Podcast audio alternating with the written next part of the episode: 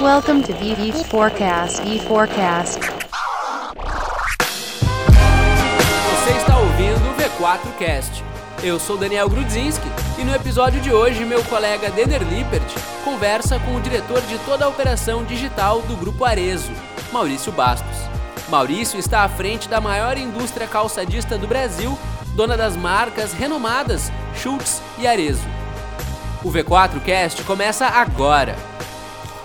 Uma hora o jogo vira, não diga que não avisei. E da onde eu venho não existe lei que faça eu me calar. Uma hora a mesa vira, não diga que não avisei. Sobre essa terra não existe rei que possa me comandar. Este podcast é um oferecimento de V4 Company. Nosso negócio é vender o seu. Welcome to VV Forecast. E Forecast.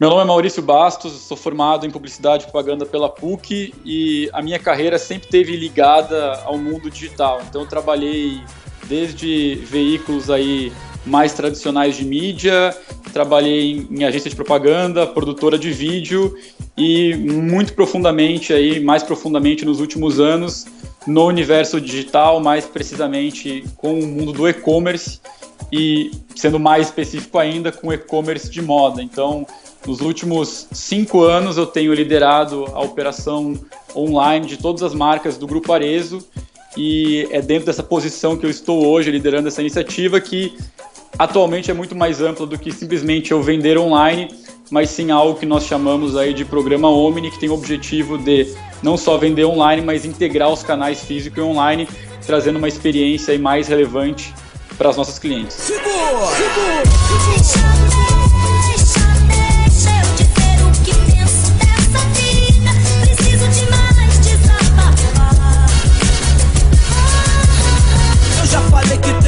A dizer e disse que falador passa mal e você me disse que cada um vai colher o que plantou porque raiz sem alma, como o Flip falou, é triste. Maurício, ali um, um ponto interessante que tu comentaste é sobre a tua formação em publicidade. Isso é um ponto que a gente discute bastante aqui, que é a- as formações tradicionais, ah, publicidade, marketing, formação de comunicação, passarem pouco pelo tema de internet marketing e as próprias agências, o próprio mercado de publicidade tra- tradicional sofrer um pouco ou ignorar por muito, tentar ignorar o máximo que eles conseguem até ser cutucado ao máximo a questão da performance, né? Que muitos publicitários estão dizendo que o mercado tende a não trabalhar mais por job, trabalhar assim 100% por performance, cobrar por pe- pela performance, por resultado que tu entrega, devido às possibilidades que a gente tem hoje. Como que tu enxerga essas questões, assim, tu que é um cara que é formado em publicidade aí há bastante tempo? Perfeito, são ah, excelentes pontos. Inclusive, é uma grande dificuldade aí, é um grande desafio, pensando aí no, no brasileiro que com 17 anos tem que entender o que vai fazer para o resto da vida e qual faculdade vai me dar base para isso. Como eu já tinha afinidade com o mundo online, eu vinha procurando alguns cursos ligados ao mundo digital que tivessem maior relação em relação a, a- a esse ambiente, mas tive muita dificuldade e realizando teste vocacional, tentando entender um pouco de inclinações, apareceu muito forte para mim a questão da, da comunicação social, e aí eu entendi que a publicidade, propaganda, comunicação social é um, era um curso já muito bem estabelecido, que poderia me trazer fundamentos, mas que não seria capaz realmente de me tornar uma pessoa aí, digamos, altamente competitiva ou uh, profundamente entendida do mundo atual. Como você fala, atualmente a gente fala muito do mundo da performance, de métricas, de Google Analytics, de coisas que eu não aprendi na faculdade. Nada disso foi abordado ao longo do meu curso, mas foram coisas que eu procurei muito por conta própria, por conviver no ambiente online, me especializar, seja através aí de cursos que eu fiz presencialmente online, através de troca com profissionais da área, participando de encontros e eventos. Então eu realmente procurei, uh, uh, não na faculdade, mas fora dela, aprender mais sobre aquilo que eu enxergava que já seria aí o caminho que eu ia trilhar na minha vida profissional. Mas na faculdade, realmente, eu consegui ter muitos pilares ali, um pouco da, da estratégia, dos fundamentos, desde de marketing, como estruturar uma campanha, como funciona uma agência, uma base, mas ela não me trouxe realmente a bagagem que eu precisei no mercado de trabalho. Então, acho que tem um descompasso entre a velocidade em que as coisas acontecem no mercado de trabalho, no mundo lá fora, por assim dizer, versus a velocidade com que uma universidade, uma faculdade, um curso tradicional consegue se adaptar a esses movimentos, né? Então, esse é um pouco do meu sentimento. E o mercado de publicidade, como é que tu enxerga, assim, tu até te, contaste que teve uma experiência na, em agência já, e pelo que eu noto, assim, muito, muitas ainda têm um pouco de dificuldade para assumir que a, o mundo mudou e, e agora o negócio é performance e ficam uh, agarradas no velho modelo. Até eu gosto muito do Sérgio Zima, que é o ex-diretor de marketing da Coca-Cola. Ele tem um livro que, ele, que, é, que, foi escrito faz anos, já faz uns 10 anos pelo menos, que é o fim do marketing como nós conhecíamos, que ele diz que a publicidade como era acabou, que o negócio é venda e tu tem que provar que tu vende e é isso que importa. Uh, tu enxerga que o mercado está caminhando para essa mudança ou realmente existe essa resistência, que nem eu comentei? Existe uma grande resistência, inclusive esse tema em específico, para você ter ideia como ele nem é atual efetivamente, mas cada vez está mais em pauta. É, esse tema foi a minha, a minha tese de conclusão, a minha, minha monografia, meu TCC. Ele foi voltado a esse tema. Isso foi lá no ano de 2008.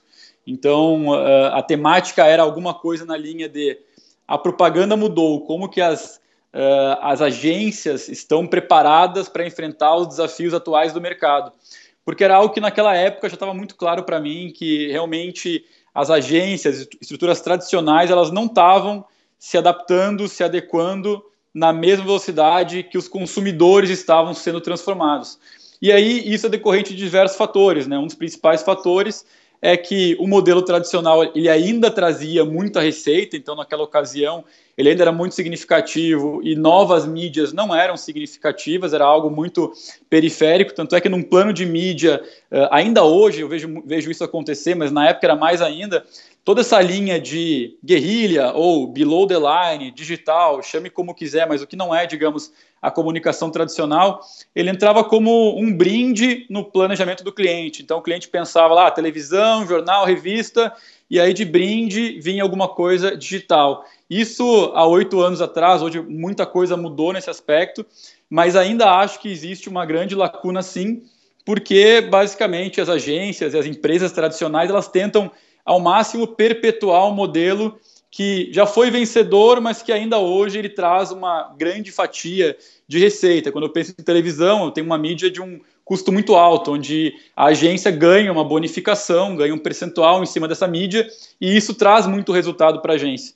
E é um resultado que muitas vezes, diferentemente do mundo online, eu não consigo medir o real impacto. Então, acho que existe sim uma lacuna. Eu questionei muito do modelo tradicional perpetuado aí durante esse meu TCC, inclusive pegando e questionando tudo, porque ah, o formato dupla de criação, digamos, um, um redator e um diretor de arte, é um formato de 1950, 1960, se eu não me engano, que ele foi perpetuado. Então eu sempre fui muito questionador, né? Será que este é o formato mais efetivo?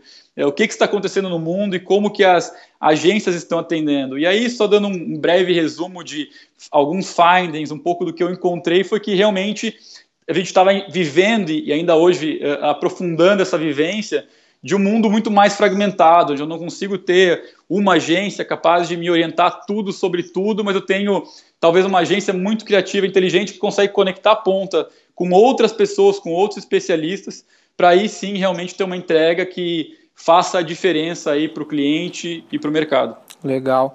E mudando um pouco de, de, do, dentro desse tema ainda, a questão das agências digitais. Por exemplo, eu tenho um ponto de vista da minha experiência, aonde as agências digitais, logo no início, na parte de criação de sites, se criou meio que uma cultura nesse mercado em complicar o que, o que não é complicado para parecer que o trabalho é mais valioso. Eu não sei se tu já teve essa experiência, tipo, ah, é, uh, alguns termos como, ah, te colocar na primeira página do Google, assim, bem, bem básico, na primeira página do Google para o nome da tua empresa. O cara vende no mercado como se fosse algo, completamente, é, algo extremamente complexo para valorizar aquele trabalho, para ele poder cobrar mais caro por isso. Tu já teve alguma experiência nesse sentido? Como é que é a tua visão com esse mercado da, da de agência digital, assim?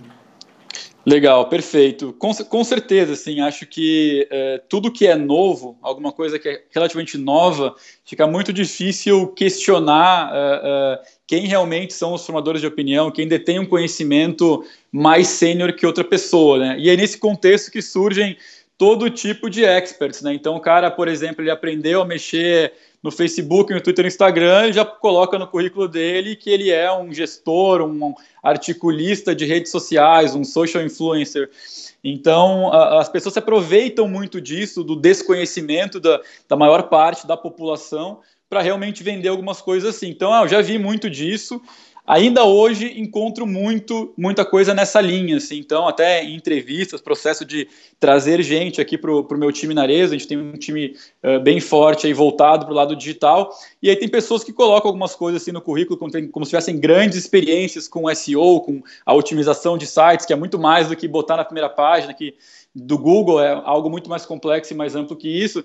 E a pessoa aprendeu, fez um curso de uma hora ou leu alguma coisa e se coloca como especialista. Então, acho que uh, isso sim é algo que, que acaba acontecendo. Agências que não conhecem alguma coisa e, se vendem como especialistas ou que tentam realmente fazer parecer muito mais difícil do que é para valorizar seu trabalho e cobrar um valor realmente muito mais alto do que ele, ele realmente custa. Mas é algo que cada vez cai, cai, mais por terra, porque os clientes começam a aprender também como as coisas funcionam, começam a, a, a poder se especializar também dentro dos seus times, né? Então, hoje, Arezo é um cliente, mas a gente tem um time altamente qualificado no mercado digital. Então, quando a gente vai falar com, a, com as nossas agências, parceiros, etc., a gente fala de igual para igual. Então, não tem mais espaço para algum terceiro, por assim dizer, esconder algum conhecimento ou parecer que é mais complexo. Mas ainda vejo muito isso. O Brasil ainda é muito pouco digital, então, de fato, uh, uh, isso acontece mesmo.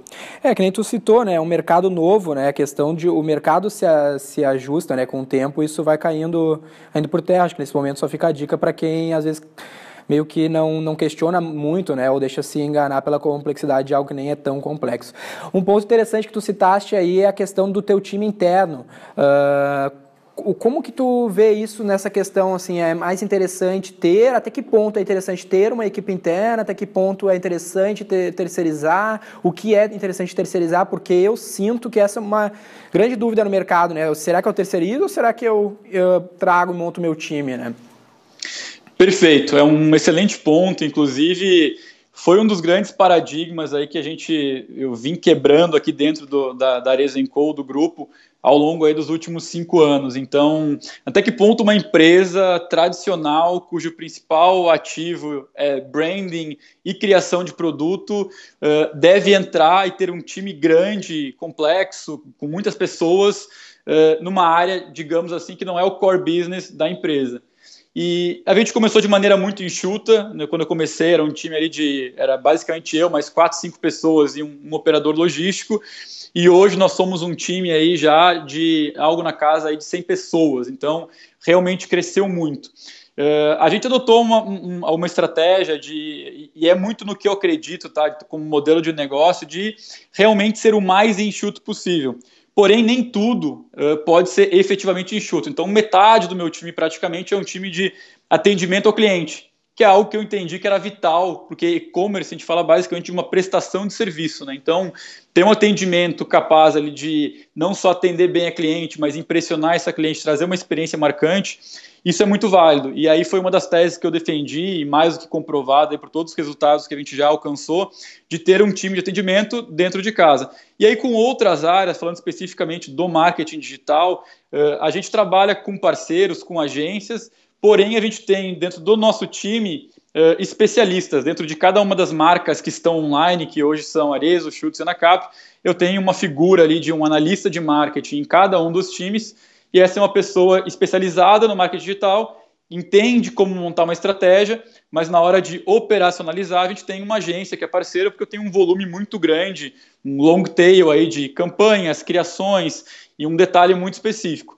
Mas ao longo do tempo a gente veio internalizando muito de, de, de, algumas áreas, de alguns tipos de conhecimento. Quando a gente não encontrava no mercado alguma coisa que nós entendíamos que era vital para o nosso negócio, a gente adotou a postura de trazer para dentro de casa realmente para montar uma estrutura mais forte. E aí eu diria que hoje a gente tem essa rede de parceiros mas a estrutura é praticamente uma estrutura independente. Assim, nós temos o conhecimento e teríamos condições de, eventualmente, num blackout, aí, sem algum parceiro externo, de realmente tocar todo tipo de campanha, seja campanha de marketing digital, ou campanhas que conectam aí online com offline, mas foi algo muito construído ao longo do tempo e testando passo a passo até se chegar no modelo que a gente tem hoje. Pelo que tu, tu comen- comentou aí, eu, eu consigo analisar da seguinte maneira, ver se, se é isso que eu, que eu enxergo, que tu tenta concentrar o máximo do esforço em estratégico internamente e operacional terceirizar, porque muito, é, é meio que óbvio que eu não vou conseguir operacionalizar, por exemplo, uma parte de tecnologia, de programação, pelo a- o custo que isso exige, exige mas tu, con- tu concentra, pelo que eu consigo analisar, pelo que tu comentou, daí tu me disse se é verdade, o estratégico tu sempre tenta ter internamente, até por aquele ponto que a gente citou anteriormente, porque vocês dominam a parte estratégica, vocês conseguem analisar a parte estratégica e não ser, vamos dizer assim, enrolados, não, não, não nessa palavra, mas vocês sempre estão dominando todos os indicadores, pelo que eu consigo analisar, por ter o domínio estratégico em todas as pontas do- da operação. É, é por aí, Maurício?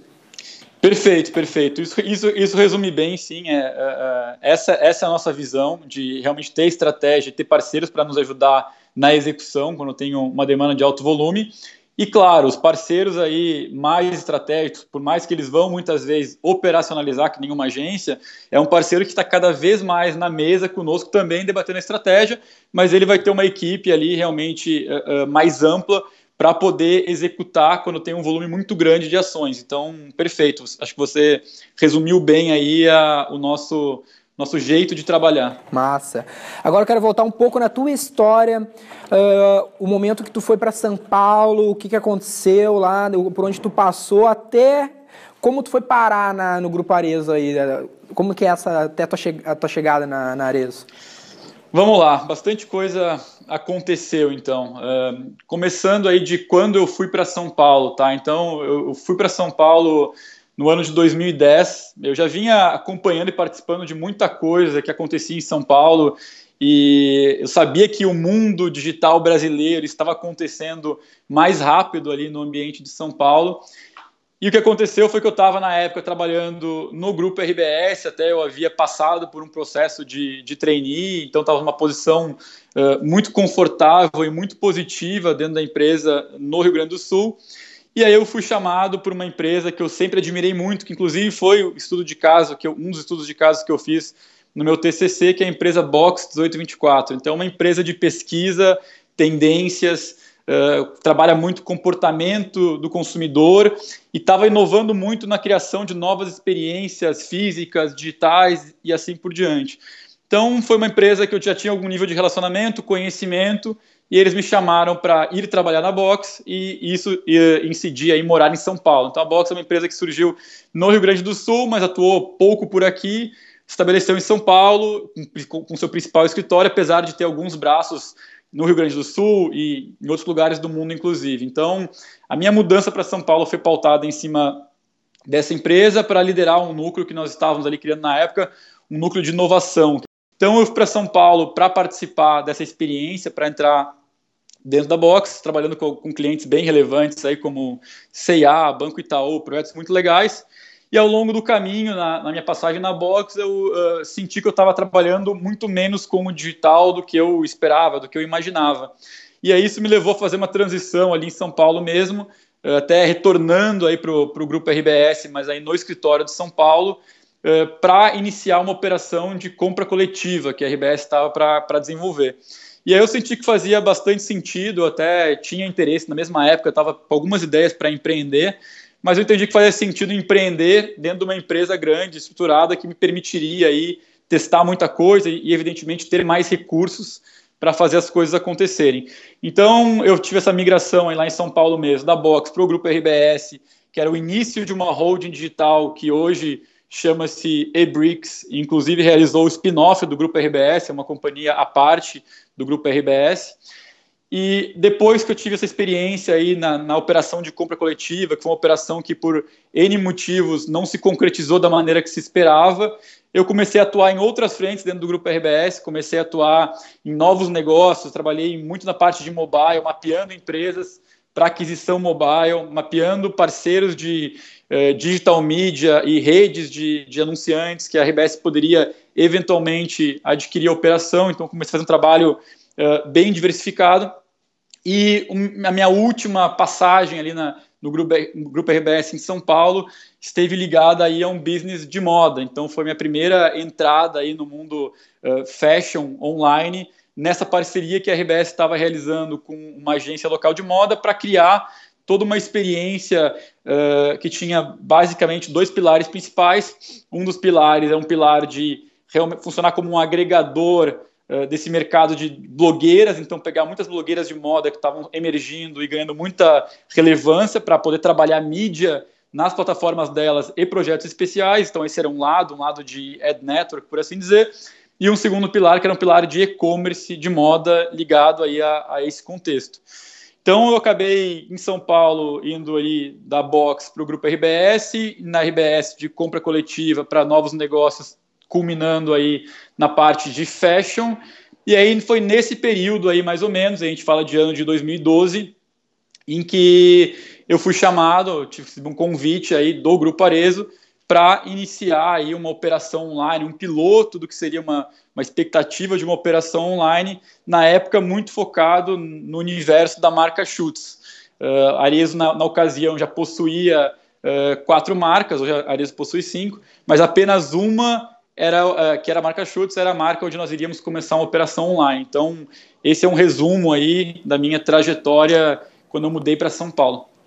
Legal. Um ponto que tu citou aí na, no que tu falaste, que é interessante a gente falar um pouco, é esse teu lado empreendedor uh, do, do, que tu citaste, que tu uh, teve um momento da tua vida ali que tu optou por empreender internamente dentro de, de, uma empresa. Isso é um ponto que eu acho bem interessante e pouco comentado no mercado, que é a questão de empreender internamente. Né? Provavelmente tu deve ter uma visão sobre isso e eu gostaria de saber essa tua visão assim um pouco. Legal, legal, legal. Uma ótima pergunta também. Estou gostando das perguntas, tão, são, são, são bem relevantes de muito assunto para falar. É. Então eu, eu concordo o totalmente. o desafio aqui é fazer o papo ser curto, na verdade. legal, legal, muito, muito bom, exatamente. É, que, o que, que, eu acho, né? Então, até existe um nome bonito para isso, né? Que é o intraempreendedorismo. E, e é um assunto que é, me fascina, eu gosto bastante. Inclusive, eu cheguei até a mapear alguns cursos para fazer ao redor do mundo aí sobre esse tema, né, nessa temática, e tem algumas coisas bem legais, até a, a Universidade de Stanford, nos Estados Unidos, eles têm uh, cursos específicos, quase como um MBA específico para quem vai empreender dentro de uma, de uma empresa.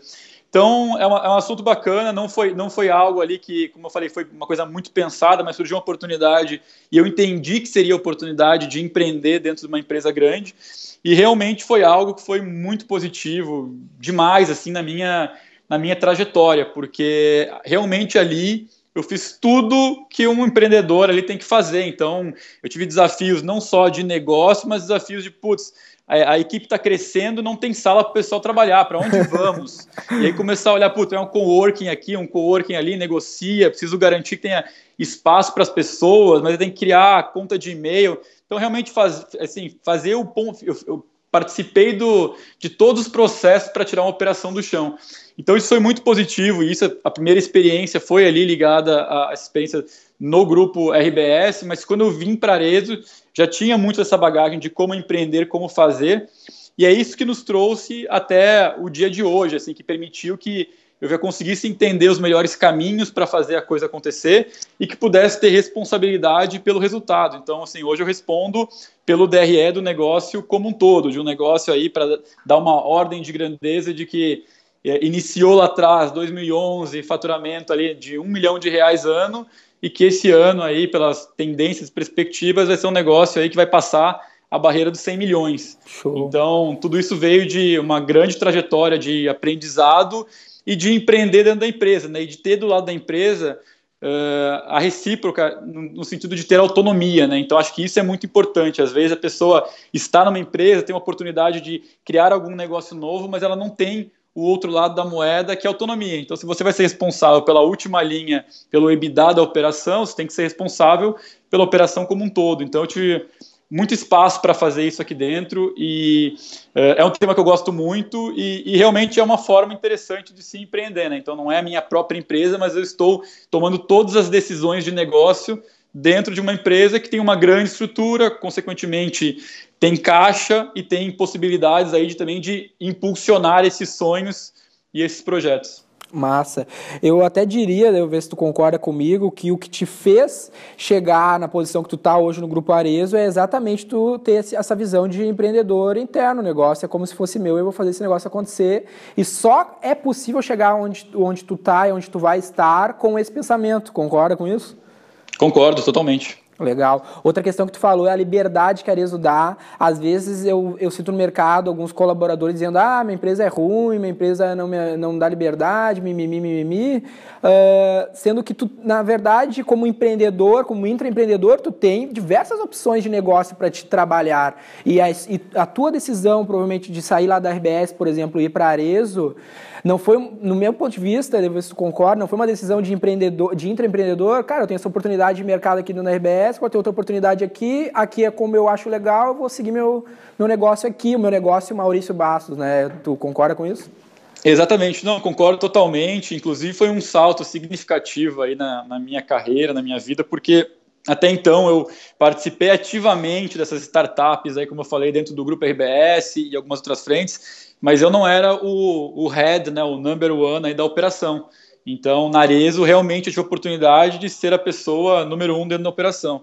E acho que outro ponto que facilita muito, falando um pouco até de hierarquia e estrutura orga organizacional, que são temas que me interessam bastante.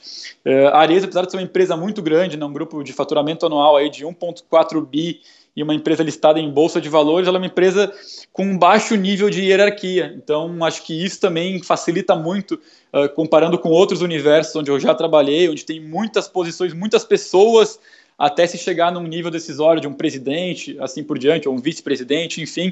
Então, realmente, a empresa ela é muito horizontal e isso eu vejo que é algo muito benéfico, porque realmente a minha distância hoje para o presidente da empresa, eu tenho pautas, inclusive, diretamente com o presidente, mas, via de regra, tem uma pessoa da, da, nossa diretoria no caminho entre eu e o presidente da empresa. Então, realmente, é uma estrutura com pouca hierarquia e isso é muito positivo para que se possa tomar decisões com agilidade, né? Que eu acho que esse é outro grande ponto importante. O cara que está empreendendo, seja na sua própria empresa ou dentro de uma grande empresa, ele tem que ser muito rápido, né? Se ele, ele perde muito tempo pensando, debatendo, o mundo já mudou, né? E, e é isso que eu falo muito para o meu time hoje. Né? A gente está aqui desenhando, trabalhando, montando alguma coisa, mas o mundo lá fora já mudou umas cinco vezes enquanto isso, então a gente tem que ser realmente muito rápido. Mas eu acho que um ponto também que a gente não pode deixar de citar é a própria, o próprio modelo de negócio, o próprio estilo da, do Grupo Arezo em dar essa liberdade para que isso aconteça. E eu Uh, ouso dizer que talvez por esse motivo é o que é, né? Por ela dar essa liberdade, eu acredito muito nisso, para te conseguir construir algo grande, relevante, tu não constrói sozinho, para que as pessoas queiram dar a vida delas para construir o teu negócio, vamos dizer assim, ajudar a construir algo que tu projetou, tu precisa dar liberdade, dar protagonismo para as pessoas, e isso a Arezo dá, isso, pelo que tu está dizendo, a Arezo dá, isso se as empresas se enxergassem isso, ter, talvez conseguissem ma ser maiores, mais relevantes. Eu, por exemplo, eu sempre empreendi, uh, sempre montei meus próprios negócios e eu já, já daí, uh, comecei a ter clientes legais, assim, clientes que eu nunca tive a oportunidade de conhecer sem antes ter da minha empresa. E eu costumo dizer que se eu tivesse conhecido aquele cara antes de ter minha empresa, talvez eu nunca tivesse montado minha empresa. Porque um dos motivos para eu ter montado minha, minha, minhas empresas foi não ter conhecido uma empresa legal para que me desse um ambiente interessante de trabalhar, que provavelmente é isso que tu encontrou nas empresas que tu trabalhou, que te fez não optar por, por fazer algo por fora, né? Perfeito, com certeza. Acho que é isso, assim, é realmente é, a autonomia linkado aí com o sentimento de accountability, né, que é o de dono do negócio, uhum. é, são armas poderosas aí para poder realmente fazer a coisa acontecer. Então, esse sentimento de dono é algo muito visível e que é facilmente perceptível aqui dentro do ambiente da Arezo e concordo aí que é um dos grandes fatores aí de, de sucesso da companhia, das iniciativas que a gente tem aberto. Massa. Agora, Maurício, uh, o, como é que foi o lançamento da tua primeira operação virtual ali dentro da, do grupo ali, que eu acho que foi a Schultz, pelo que tu citou, né? Como que foi e esse primeiro momento, primeiro start e um pouco da, da, da prática agora? Legal, vamos lá. Tiveram vários uh, grandes momentos e em relação a Schutz, como é como aconteceu? Quando eu entrei na companhia em 2012, a Schutz, na verdade, ela já possuía uma operação online. Ela havia começado em 2011, como eu comentei ali brevemente. Começou no final de 2011. Então, já existia uma base de operação Uh, porém, aí é interessante uh, uh, pontuar algumas coisas. Logo que eu entrei, né, que a minha entrada foi ligada a um momento de como profissionalizar e realmente preparar os pilares dessa operação para ela crescer. E aí, quando eu entrei, tinham muitos problemas de cunho operacional. Então, a operação rodava, o site estava no ar, vendia, mas tudo que podia dar problema, dava problema. Então, não tinham SLAs claros ali de nível de serviço de logística, atendimento ao cliente, não tinha uma área com experiência e nenhuma ferramenta para poder fazer o atendimento dos clientes. Então, basicamente, era uma caixa de e-mail e tinham duas meninas que não tinham, não, não, não vinham do background da área de atendimento, foram pessoas de outras áreas que ganharam uma oportunidade de entrar no time de e-commerce que estavam atendendo os clientes, aí uma abriu o e-mail, a outra não viu, não respondeu a cliente, a cliente ficava sem informação. Então, realmente, o primeiro passo que eu dei não foi relativo a um grande go live, uma grande virada, mas de preparar as bases da operação.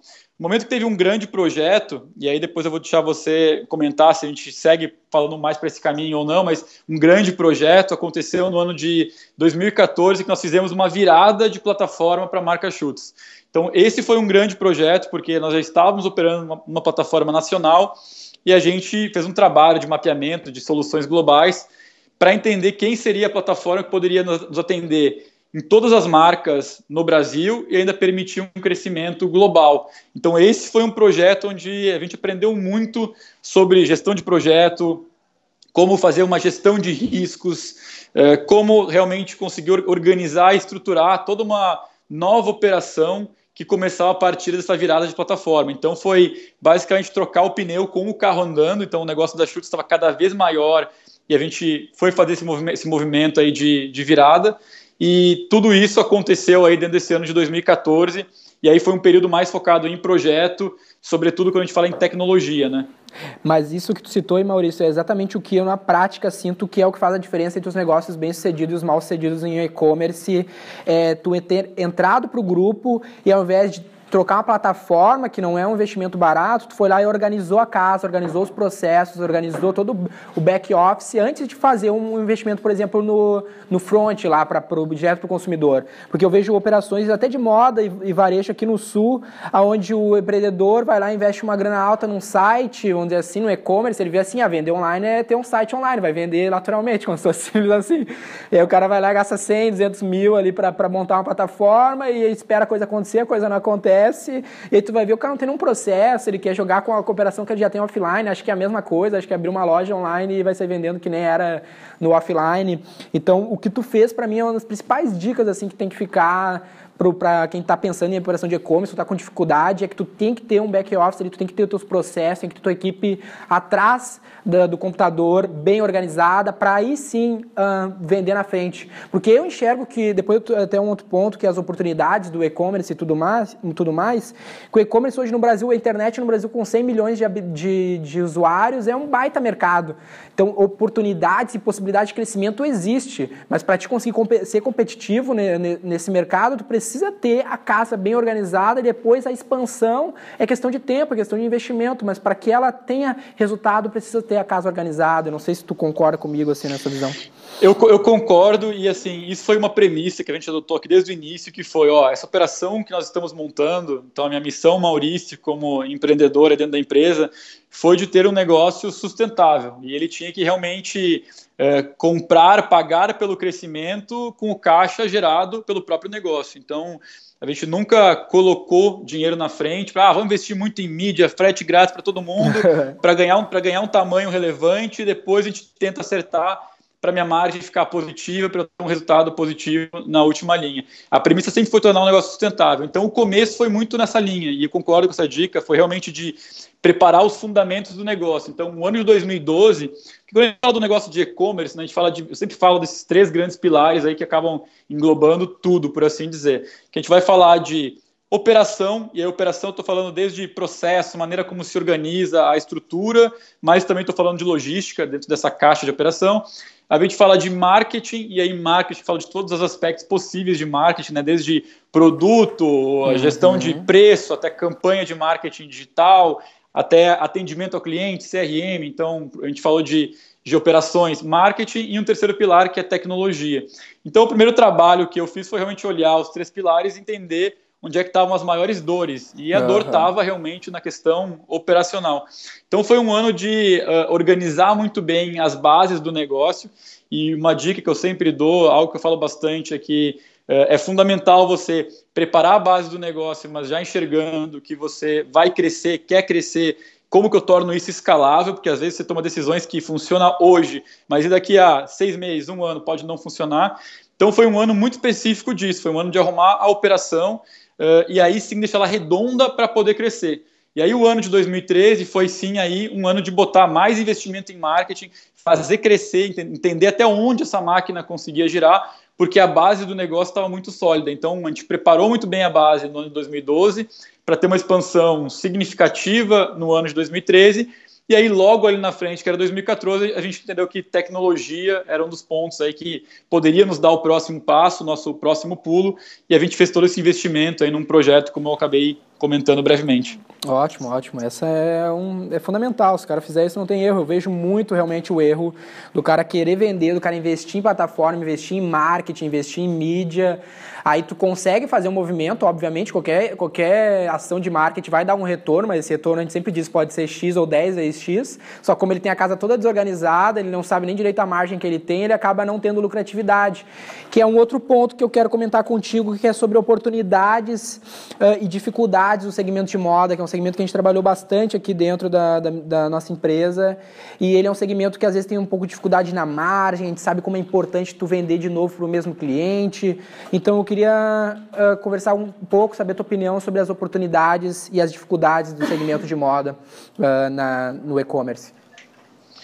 Legal, muito bom. No segmento de moda, a gente costuma brincar aqui, né, que o varejo já é um segmento nervoso, por assim dizer, né, onde tudo vai ser medido pela venda, então é frenético. E a moda, ela é frenética ao quadrado, porque eu tenho o fator ainda de velocidade, né? Então tem uma questão aí de produto e o produto ele é perecível, né? Ele não é um produto, não é um, um, um bem durável, ele é um produto onde ele tem um ciclo de, de, de, giro muito rápido e isso torna o jogo todo mais uh, uh, emocionante e mais complexo ao mesmo tempo. Uh, a minha visão é que é, um, é um segmento onde tem muitas oportunidades, ainda existem muitas oportunidades e, e vem se tornando cada vez mais relevante. Então, até falando do, do, lado de universo online, é um segmento que ele nem aparecia entre os top 5 do e-commerce quando a gente pega lá o ano de 2011 e hoje, há alguns anos já ele vem aparecendo como o segmento número um em termos aí de volume de itens vendidos, né? Então, ele é um segmento uh, uh, muito forte, que vem crescendo cada vez mais, acho que falando de moda de maneira mais ampla, a gente tem a própria expansão do segmento saindo muito de um foco até feminino e entrando no pilar masculino, que até então o homem não tinha uma relação mais profunda com o universo da moda, então é algo que também vem abrindo novas oportunidades, tem marcas bem legais, fazendo um trabalho muito bom, tem uma que está se destacando bastante em São Paulo, chamada Louis, que é uma marca de sapatos, sapatos sociais, então tem uma história bacana e, e vem ganhando bastante relevância. Então eu, eu, enxergo que ele é um segmento uh, muito interessante de se trabalhar. Uh, é preciso desenhar e pensar muito estrategicamente. Uh, tem uma complexidade em relação aí ao próprio produto, porque eu tenho que acertar uma tendência, acertar o que vai acontecer, ter um maior nível de assertividade. E esse é um jogo difícil, porque eu não necessariamente uh, vou conseguir acertar tudo, ou como que eu consigo ser mais eficiente. E isso me leva a, outra parte estratégica dessa relação toda, que é uma gestão de estoques. Então eu vejo que é, realmente o mundo da moda ele, ele trabalha, tem, tem muitos pilares dentro desse jogo da moda, mas que existe muita oportunidade porque ele é um produto também, acima de tudo, um produto de impulso, né? Então ele é um produto onde a pessoa ela olhou, apaixonou, comprou. Uh, o que não acontece em outros segmentos, né? Então, quando a gente faz uma análise de um segmento de linha branca, por exemplo, tem os segmentos mais comoditizados, né? Então, ah, eu quero comprar uma geladeira, mais ou menos sei as especificações que eu quero, eu vou procurar no Buscapé para comparar preço, mas eu vou na loja olhar o produto, eu vou ter um ciclo longo uh, de decisão sobre esse produto e vou comparar e vou comprar uh, muito calcado numa decisão aí de preço. E quando a gente fala de moda, por ter a questão do, do impulso, do desejo, uh, realmente tem um apelo muito mais forte a questão de marca. Então, a marca no mundo da moda é algo que tem um peso muito grande. Por isso, quando eu falei lá atrás é, os dois drivers aí maiores do nosso negócio é, é, produto e marca. Então eu entendo que é um, é um segmento com muita oportunidade no mundo online terão mais oportunidades ainda, porque as consumidoras estão cada vez mais acostumadas e algumas barreiras vêm sendo rompidas, como de eu não sei se o sapato vai servir, como vai ser o caimento da roupa, e a gente já começa a ver sites aí de vestuário, principalmente, né? sapato está um pouco mais fácil, de uh, catwalk, né? passarela com modelo, mostrando um vídeo de como essa roupa sim, vai servir, sim. tem tecnologias novas aí como uh, realidade virtual chegando também, então tem muita coisa para acontecer, e é um segmento muito positivo, eu diria tem muita oportunidade, mas é um jogo muito, muito complexo, né? Então é um jogo que envolve várias variáveis aí e é fundamental que se tenha estratégia. É, aqui, é, tem algumas questões ainda que eu, que, eu, que eu sinto alguns empresários comentarem que eu, eu, na minha visão, já é algo que é natural que vai se passar. Por exemplo, ah, comprar roupa, mas eu não posso to eu tocar, não sei se vai servir, ou essa operação vai ter muita troca. E na, e na nossa experiência, na minha visão, eu quero ver se tu tem uma visão por esse caminho ou não, uh, o consumidor, o novo consumidor, o nosso consumidor atual, ele já está mudando de visão de que ele já está se acostumando a comprar online, ele já, por exemplo, o cara que já, o cara não, a, a mulher ali que já, já utiliza os produtos da Schultz, ela já sabe que o, o 35 lá serve nela e ela já tem, já não precisa nem experimentar, ela sabe, gostou do, do modelo, ela já sabe. Então é questão de um costume daquele consumidor. E o novo consumidor, o, a menina que tem, sei lá, 8, 10 anos hoje, daqui 5, 10 anos, 20 anos, ela já vai totalmente acostumada e até vai ter receio de ir na loja física, vai existir uma grande mudança de mudança de comportamento. Como que tu enxerga isso, essas pequenas coisinhas que às vezes o varejista fica, que não ainda fica, não entra no e-commerce ou fica fica receoso de entrar como ah, moda eu preciso tocar, que é para mim já é uma barreira que já foi, já foi superada há muito tempo. Troca também, a gente, a gente, na nossa experiência aqui, tem um volume de troca muito baixo, que praticamente não é um grande problema. Como que tu vê essas questões assim, que a, ainda a, o varejista de moda ainda fica preso a essas coisas? Ignora a escalabilidade do e-commerce ainda, né? Que é uma coisa que a loja física, diferente de para ter a escalabilidade que o e-commerce tem, é um esforço completamente diferente. Sim, perfeito. Depois, depois que eu vi gente vendendo pedra e piso online, é, entendo que todo, todo o resto é muito mais fácil. Mas eu concordo que, de fato, a gente tem um, todo um mundo aí de, de, de, novos consumidores aí que já nascem num contexto digital facilitado e de um costume da experiência, já tem o hábito da experiência, e isso vai mudar muito a forma de consumo para os próximos anos, com certeza. E, e, de fato a gente tem notado, a gente tem uh, percebido sim que cada vez menos existe uma, uma resistência da consumidora em comprar online e a partir do momento que ela faz uma primeira compra, ela acaba se tornando uma compradora recorrente do canal online até. E eu tenho isso através de algumas, uh, alguns estudos, algumas visões que a gente faz da relação entre canais. Ela continua comprando na loja física, mas ela já entendeu que a loja online não é mais uma barreira e segue comprando no mundo online. Então, acho que muita coisa vai acontecer nos próximos anos, mas com certeza a barreira, a resistência em relação a uma compra pela internet vai cair muito, vai cair muito, vai cair cada vez mais, e aí basta a gente ver mercados mais maduros, né? Então, olha para os Estados Unidos, que está pelo menos uns cinco anos na nossa frente, ou outros mercados, a gente começa a ver que realmente até coisas do dia a dia mais tradicionais, fazer uma compra de mercado, tudo isso já é normal, já é o dia a dia fazer a compra pela internet. E cada, cada vez mais essa vai ser a realidade. Né? O Brasil ainda vai demorar um pouco por questões de infraestrutura, logística, em alguns aspectos, né? não no caso de um sapato, mas falando de vendas de supermercado ou alguns itens mais específicos. É, mas eu entendo aí que a mudança de comportamento ela, ela já vem acontecendo e só tende a, a se intensificar, sobretudo que a gente tem novas tecnologias e eh, novas soluções, coisas que estão aparecendo aí que realmente vão transformar ainda mais a experiência. E quando a gente fala de volume de trocas, como você comentou, e, e, e aspectos assim do negócio, a gente também tem experimentado um número super baixo aí de, de trocas através do, do, do, ambiente online, mostrando que as consumidoras já estão sendo mais assertivas, já sabem o que vai funcionar, o que não vai, e estão cada vez mais acostumadas aí em relação a esse ambiente de compra. Massa, legal. Agora falando sobre um dos nossos principais assuntos, que é a venda na prática mesmo, venda com a internet. Aqui na V4 a gente tem um, um método que a gente chama, que a gente elencou quatro principais fatores que para nós são o processo para se vender qualquer coisa utilizando a internet. Tu precisa passar por esses quatro pilares. Óbvio, fora todo aquilo que tu já citaste de, de back, de organização, de processo, tudo isso organizado, a gente precisa alavancar esse negócio. A gente trabalha quatro pilares aqui. Eu queria comentar contigo alguns deles e ver como tu enxerga a importância desses pilares, que muitas vezes o, o novo varejista ou varejista de menor porte não consegue enxergar. O primeiro dele é o primeiro deles é tráfego, né?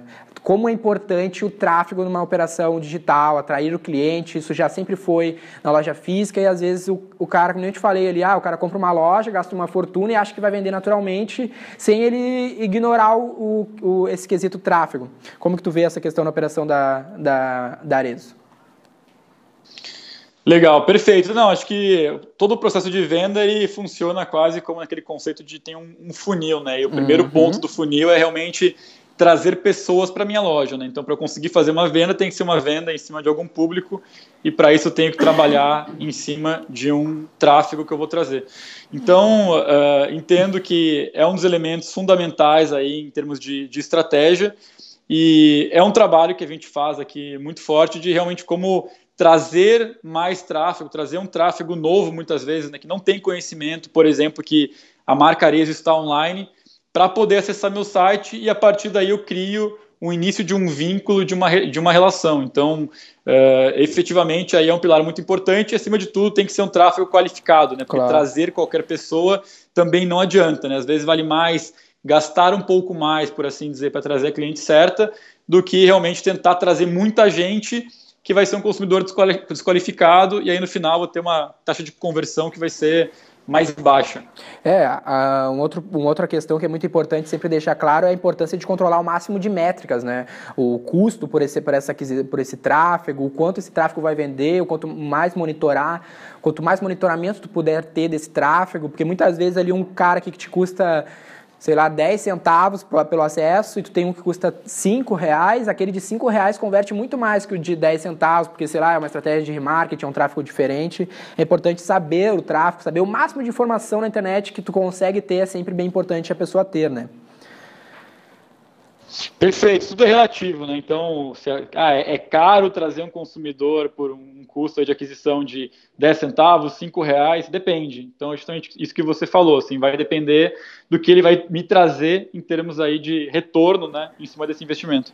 Eu acho que sobre tráfego tem um ponto que é bem peculiar da tua operação, que é o impacto da- das marcas no resultado de tráfego, né? Porque vocês devem ter um tráfego orgânico muito forte por ter a expressão que vocês têm.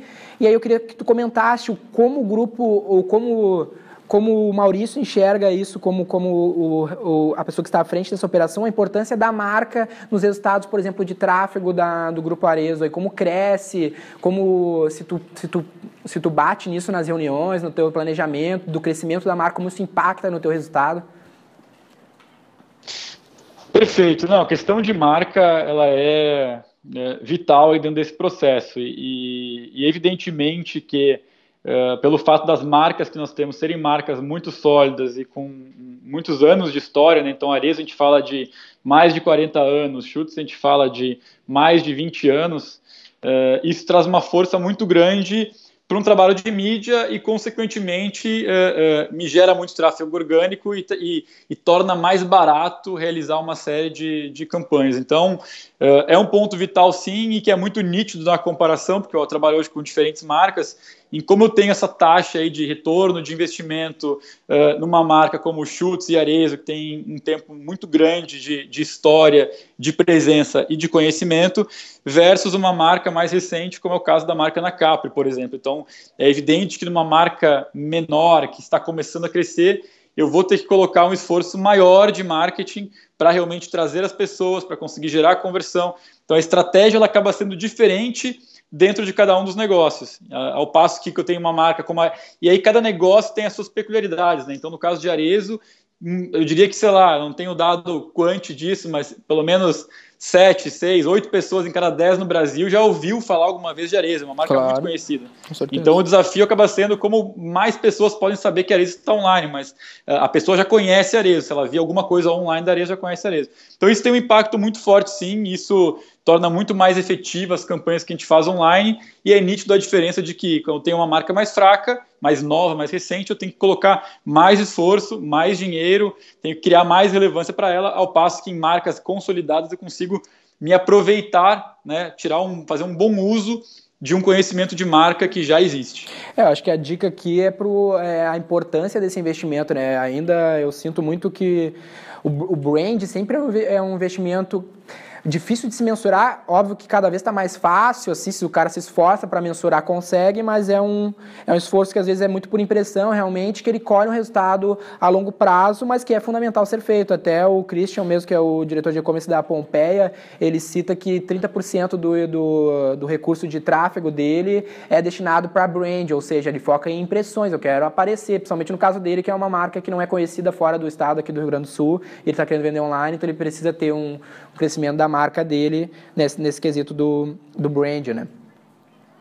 Perfeito, construção de marca é fundamental e não tem mágica, é trabalho de longo prazo, né? Então, é, é- eu, eu sempre gosto de comparar a marca como uma pessoa, né? Então, para a pessoa ser conhecida, para o Maurício, para a pessoa X ser uma referência em alguma coisa, ela tem que realmente trabalhar isso por muito tempo, criar essa consciência nas pessoas. Tem um trabalho longo a ser feito e marca é a mesma coisa e nem tudo é, é facilmente mensurável, evidentemente, e apesar de existirem uma série de métricas para branding também. O Google tem algumas ferramentas interessantes que ele faz algumas pesquisas anônimas lá para ver para a pessoa que foi impactada, quem não foi, entender um pouco de percepção de marca. Eles até têm um modelo bem legal que eles chamam de uh, brand arc, que é um arco de marca, de percepção, onde você consegue medir como está a sua marca através dessa, dessa ferramenta. Então, eh, de fato, é um trabalho de longo prazo e é um trabalho que tem que ser feito e um dos principais trabalhos que a gente faz aqui na Arezzo. A diferença é que a gente tem uh, business units, unidades de negócio, que cuidam da parte institucional. Então, existe uma integração grande com a parte digital, mas o meu foco efetivamente está muito mais na performance. Show. O segundo ponto, então, Maurício, é engajamento, né? A gente trouxe esse cliente para dentro do nosso, nosso universo a gente quer, agora, a gente precisa engajar esse, esse usuário com o que a gente tem, né? Daí entrariam questões de design, de, de, de, de, layout de site, esses, série de questões que envolvem engajamento, falta de produto e, e tudo mais. Que é um ponto que a gente destaca muito, principalmente questões de moda, até naquele, naquele papo do início da nossa conversa de, das agências e não estarem focadas em performance, a gente vê muito agências e operações de moda no Rio Grande do Sul mesmo que desistiram porque trabalhavam com, com, com agências que assessoravam a mídia deles no sentido, ah, o cara tem verba para investir, vamos tocar esse investimento lá e vamos vai, vai gerar acesso, vai gerar venda. Sendo que na hora de tu ver o engajamento, qual é a taxa de, de conversão desse site, permanência, todos os itens que envolvem essa questão, a pessoa deixa de lado, né? E, e o próprio Christopher da Pompeia fala que o aí que, que mora a diferença, né? O cara bom vai se concentrar muito mais no engajamento ali, né, desses pilares em diante, depois do tráfego. O cara que não é tão bom, ele vai falar, tu quer vender mais, tem que botar mais tráfego, tem que botar mais tráfego, gastar mais. Sendo que muito mora dentro do engajamento. Como tu vê essa questão do engajamento, que pra, nós chamamos assim aqui dentro da V4? Olha, quando não, não tem engajamento, né, uma estratégia, um trabalho nesse sentido, o esforço ele fica totalmente unidirecional. E eu vejo que é um dos maiores erros aí que, que os varejistas, as empresas ainda caem atualmente, né, de bota o investimento para trazer a pessoa e ela entrou lá no site e aí tem produto, compre aqui, compre agora, comprar Uhum. checkout e morreu por aí a relação. Uhum. Então, uh, efetivamente, uh, uh, criar essa conexão com, com a consumidora e tornar isso algo que não seja unidirecional é um dos grandes pilares aí, é um dos grandes pontos de sucesso de qualquer negócio, né? E a gente tem um trabalho muito forte nesse sentido em diversos canais. Uh, um deles que vale citar aí como uma, uma referência uh, é a presença da marca Schutz no Instagram. Então, a, a Schutz hoje deve estar com mais de 2 milhões de, de seguidores ali dentro, apesar de que eu nunca gosto dessas métricas quantitativas, que o que vale é muito mais a qualidade que a Engajamento, né? O quantidade. que vale mais é o engajamento. Ex- ex- exatamente, embora o Instagram ele tenha um caráter orgânico, agora É, vai começar a ter a começar parte a de mudar, publicidade, mas, mas é diferente de um Facebook, onde eu posso ter 2 milhões de pessoas que eu comprei todo Comprou aquele, tudo. aquele público, mas o que vale é o engajamento. E aí tudo isso está ligado à, à estratégia, como você vai se posicionar e conversar. Então, quando a gente fala do, de um Instagram da marca Schutz, que até a gente ganhou um prêmio da, da Exame por ser maior não só em quantidade, mas de engajamento de fashion no Brasil, é, tem um trabalho muito focado em lifestyle da marca, em coisas que estão além de simplesmente o produto. E aí tem um trabalho casado com o nosso próprio time de atendimento, que faz um monitoramento do, de, de, comentários, de como as coisas estão se desenrolando ali, quais conversas estão sendo cri criadas para participar dessa conversa. Então, uh, a questão de estar se, me relacionando com a cliente e criar esse fluxo de duas vias é um dos grandes pontos aí de fortalecimento de uma relação, porque senão fica algo muito frio. E aí o engajamento ele uh, não tem como não passar por esse pilar de conteúdo, né? De gerar conteúdo qualificado, um conteúdo que conecte a cliente com a marca e permitir que a cliente se expresse também, né? Seja uma campanha, a cliente pode mandar alguma foto, vai gravar um vídeo, ela vai participar, vai aparecer, vai vir conhecer a, a fábrica. Então tem muitas possibilidades para serem desenhadas em cima disso e é o que realmente torna essa relação aí entre cliente e marca em algo mais humano, mais palpável e não uma coisa fria como ah, tá aqui o produto, compre agora e parou por aí. Cria uma relação muito mais profunda que permite aí que a gente tenha uh, uh, outras linhas aí de trabalho, de negócio, consigo desdobrar novas ideias em cima disso. É, o engajamento ele é uma questão que muitas vezes ele é intangível, como mesmo citou, social media. Social media é um negócio que a gente sempre coloca dentro de engajamento. Às vezes as empresas que estão começando a operação digital, elas investem em social media, querem ter fãs, com a esperança de aquilo ali gerar algum resultado de venda que muitas vezes não vai gerar. Aquele, aquele trabalho de social media, como muito bem citou para nós, é um trabalho de engajamento. Eu quero criar uma relação com aquele consumidor. Ou, muito, ou às vezes até o design do teu site, ou às vezes a foto, a Schutz mesmo faz tem um, uma diferença ali nas fotos que eu já percebi, ele tem duas fotos ao invés de uma só, algumas umas inovações ali nesse sentido. E muitas vezes isso é intangível. Por exemplo, eu acho legal essa foto, tu não acha, e quem disse que está certo, ou esse design, ou essa cor desse botão. eu queria que tu comentasse um pouco da diferença que tu sente isso nos números, né? Porque isso sim vai fazer muita diferença no resultado, por exemplo, de uma conversão, de um tempo de permanência num site, ou até de um retorno lá na ponta do funil daquele cliente que se relacionou a partir da rede social. Como tu sente o resultado do engajamento, que muitas vezes é intangível nos números da, da operação. Perfeito. Apesar de, de, do engajamento ele ter esse caráter de uma parcela de que eu não consigo mensurar, menos tangível, eu consigo medir muita coisa, né? Então, claro. o número de compartilhamentos que alguma coisa vai ter, comentários, eu consigo medir é, o próprio reflexo em compra também, eu consigo medir um funil de atribuição, entender que a pessoa que comprou vindo de um link patrocinado, ela foi influenciada porque ela participou de alguma ativação, de alguma conversa no, no Facebook. Então, tem uma, uma, uma frase é, muito bacana que eu ouvi uma vez que ela fala alguma coisa nessa linha de Uh, in God we trust, all others must bring data, né? Então, em Deus a gente eu acredito, os outros têm que me trazer dados. Uhum. E online a gente consegue medir muita coisa. Então, a gente uh, tem um trabalho muito forte de, de BI aqui dentro e a gente faz muita, muita variação, muitos testes AB ou testes multivariáveis, né, que são mais uhum. complexos aí do que um teste AB, para medir o retorno de alguma coisa, o retorno de eu poder fazer algum engajamento com a cliente, o retorno de eu colocar duas fotos de produto versus uma foto, o retorno de eu colocar uh, um produto para cima, para baixo, numa vitrine. Uhum. Então, realmente tem uma mensuração aí detalhada para que a gente possa entender uh, o que realmente está funcionando e, e o que está funcionando hoje não necessariamente vai funcionar amanhã. Então é um trabalho que ele não termina nunca, é um constante, trabalho né? uh, uh, constante, mas de fato aí tem algo importante que você pontuou que é o cuidado nos detalhes, né? Então na Schutz a gente tem uma preocupação muito grande, nas outras marcas também, mas a Schutz desde o início, do início, né, que tem uma história maior, uma preocupação muito grande em todos os detalhes da experiência e isso uh, envolve efetivamente tudo, né? Envolve até a caixa na qual eu mando, a caixa de papelão, onde faço uma expedição de um ah, produto.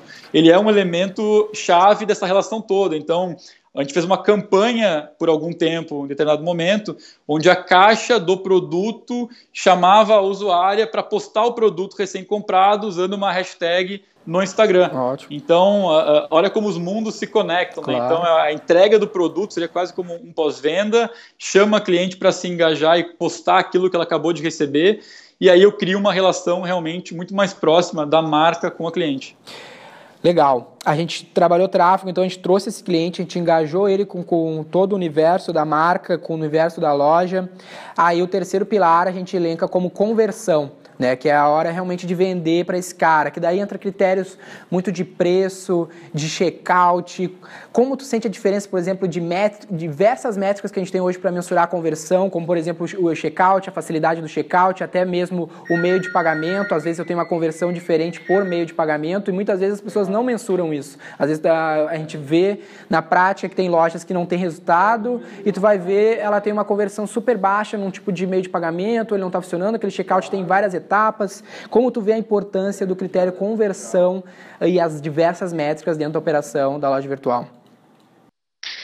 Legal, acho conversão uma métrica fundamental e ao mesmo tempo uma métrica muito perigosa, né? Porque ela resume é, milhões de variáveis estão envolvidas no processo, né, de fazer um cliente comprar e a conversão ela acaba dando ali um resumo de tudo isso e é muito importante eu entender o que está envolvido, o que está em jogo, porque caso contrário eu posso tirar falsas conclusões, por assim dizer. Né? Então, eventualmente, eu posso fazer uma campanha, alguma coisa, trazer muito tráfego para o meu site e a conversão vai ser baixa porque eu trouxe um tráfego que daqui a pouco não era qualificado. Ou eu posso ter um lançamento de uma campanha muito relevante, onde muita gente curiosa mesmo vai vir ver essa campanha, mas não são pessoas que estão interessadas em comprar. Então, muita coisa acaba uh, uh, realmente influenciando o número da conversão e ele é um número que sozinho ele não me diz necessariamente muita coisa. Então, dando um exemplo prático do que eu estou falando também para você, a gente tem toda uma estratégia, quando eu falo da marca Arezo, de conectar a cliente que está online com o meu franqueado. Eu quero que ela vá para a loja, que ela compre na loja. Tem ferramentas no, no site, dentro do fluxo de navegação, que levam para isso. O que se eu pensasse numa lógica puramente transacional e-commerce, eu diria, nossa, mas colocar esse contato aqui, esse link, a cliente vai provar na loja, e a gente tem um botão lá que é prove na loja, isso vai diminuir, a conversão. Mas faz parte de uma estratégia muito maior aí do nosso negócio de integrar os canais. Então é muito importante ter esse tipo de atenção. Sobre métricas, é fundamental você estabelecer um, algum número chave de métricas que você vai acompanhar, que são relevantes para o negócio, e aí desenhar sim uh, uh, plano de ação em cada uma delas e fazer otimizações constantes. E aí vai na linha do que você falou, né? Então, avaliar como é que está a parte de process processamento de pagamentos, qual é o índice de aprovação que eu estou tendo, não estou tendo, onde isso está uh, sendo barrado. Será que de repente a empresa que está fazendo o sistema a checagem antifraude está colocando uma barra muito alta e está deixando, está barrando clientes positivos. Ah, eu tenho muita cliente comprando com boleto que não está concluindo a compra. Será que faz sentido uma ação específica aí de, de REC-V, de recuperação de venda, para ligar para a cliente, para lembrar que ela tem que pagar um boleto? Então você começa, a partir de algumas métricas aí principais, você vai criando quase como uma árvore né, que, que vai desdobrando. Né? Quando eu falo de conversão, a conversão é um número único, mas eu posso também olhar a conversão por device, né? Como que é a minha conversão claro. no desktop, como que é no mobile, como que é num, num tablet. Então, a, as possibilidades de mensuração nos permitem ter eh, milhões de, de, métricas e maneiras de medir. O que é fundamental é entender quais são as mais relevantes, né? Como isso está alinhado com a estratégia e desenhar ações em cima disso. Então, eh, eh, eu diria que basicamente esse é o trabalho, né? De ter essas, essas métricas alinhadas com o time e aí ter reuniões de trabalho focadas em cima das métricas e entender como as coisas estão se comportando em cima dessa métrica e desenhar um plano, aí um, um PDCA, né? então um plano que eu posso realizar, checar e refazer para melhorar o meu processo como um todo. Mas é algo que, como eu falei, nunca é, vai terminar, porque sempre tem novas maneiras de melhorar. O checkout antigamente se fazia checkout com, com várias páginas, hoje em dia o checkout é one page checkout, a gente já começa a falar de compra com um clique, né, one click claro. to buy, então sempre tem coisas novas surgindo para permitir uma experiência de, com, de compra mais fluida e mais fácil, né? Então, esse é um pouco da dinâmica, essa é um pouco da dinâmica do trabalho.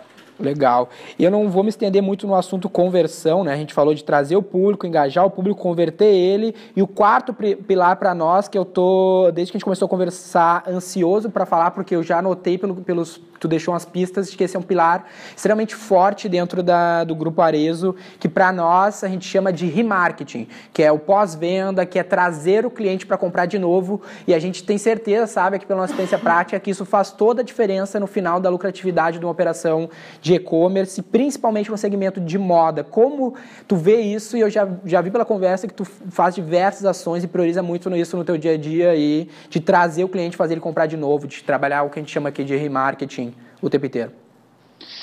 Perfeito, né? Quando a gente fala em questão de eh, lifetime value aí de um cliente, o ciclo de vida do cliente, o valor que ele traz para o negócio, eh, fica claro que é muito mais, entre aspas, aí, barato manter um cliente, né? Então, alguém que já comprou, continuando na sua base, continuando a comprar, do que trazer um novo cliente. E acho que é um dos principais erros aí que muitas empresas, muitos negócios acabam caindo, que é de dar mais benefício para um cliente novo do que para o cliente que ele já tem. Aham. Então isso é muito comum, né? Então, ah, promoção para primeira compra, ganhe 20% de Aham. desconto, então vem comprar conosco. E aí o cara que está comprando lá há cinco anos não recebe nenhum tipo de benefício porque ele já é uma base eh, antiga, por assim dizer, eh, do seu negócio. Então é, é algo que eu vejo com, com bastante frequência.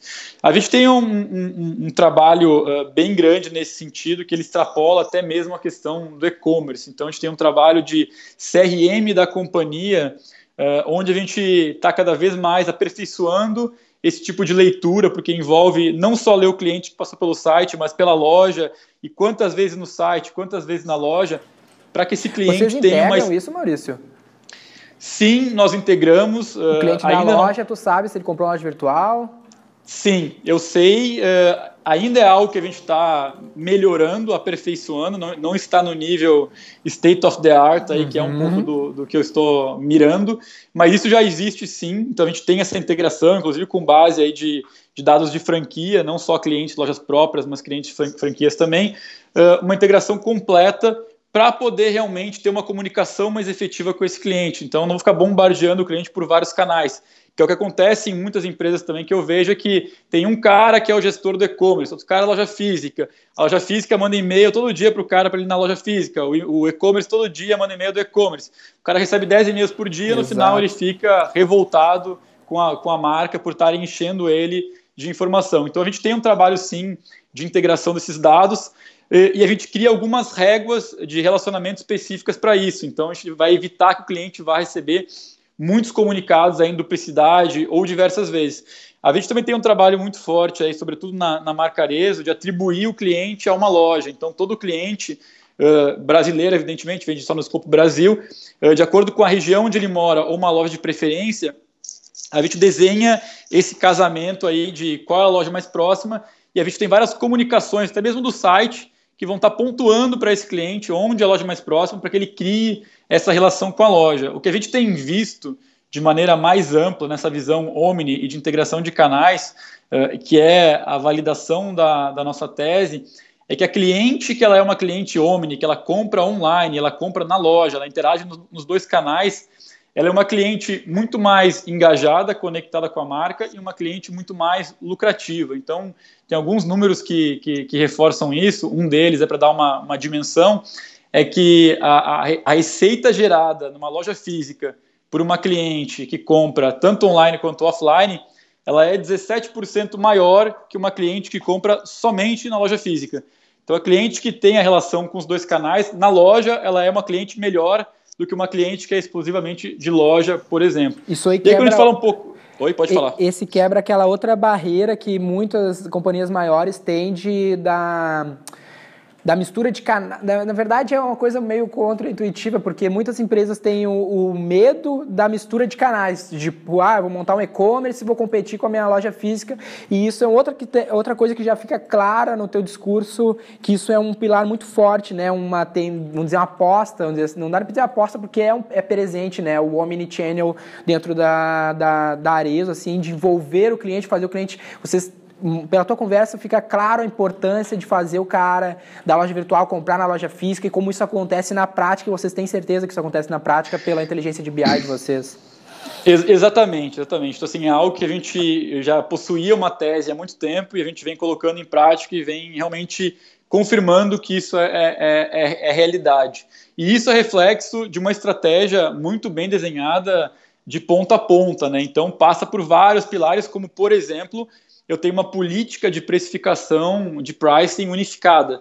Então ah, isso também evita que a cliente possa não procurar online, acho que online pode ser mais barato que na loja, então ela vai tentar conseguir o produto mais barato. Não vai. No nosso caso, realmente a política de preços ela é uma só e além disso tudo tem a questão do frete que eu mencionei por alto, mas que é algo que a gente não faz frete grátis. É muito, muito, muito raro fazer alguma ação nesse sentido, porque a gente entende que se a cliente vai no shopping, ela gastou gasolina, ela paga estacionamento, uhum. então existe um custo para essa experiência. Então, a gente coloca o online muito mais como uma questão de um contexto, uma forma de ter praticidade para uma compra do que ali é mais barato. Uhum. Porque esse é um mindset geral ainda do Brasil, sobretudo, eu diria mais até, de que comprar na internet é mais barato. Inclusive, todas as pesquisas aí de, de EBIT, as pesquisas anuais, perguntam para o brasileiro qual o principal atributo que, ele, que, que leva ele a comprar online, ele fala, ah, é preço, preço. é comprar mais barato. E a nossa, e a nossa pegada, a nossa toada aqui não é falar de preço, mas sim de experiência da cliente. Ela vai ter uma experiência digital, vai ter receber conteúdo da marca, vai poder ter praticidade em comprar um produto de uma maneira mais fácil, mas não é preço, não é por, pelo preço que ela vai estar comprando. Essa que é questão é de valor agregado, não queria te interromper, mas essa questão de valor agregado é algo que é claro no, na Arezzo, na história dela, na, no grupo como um todo, em todas as marcas.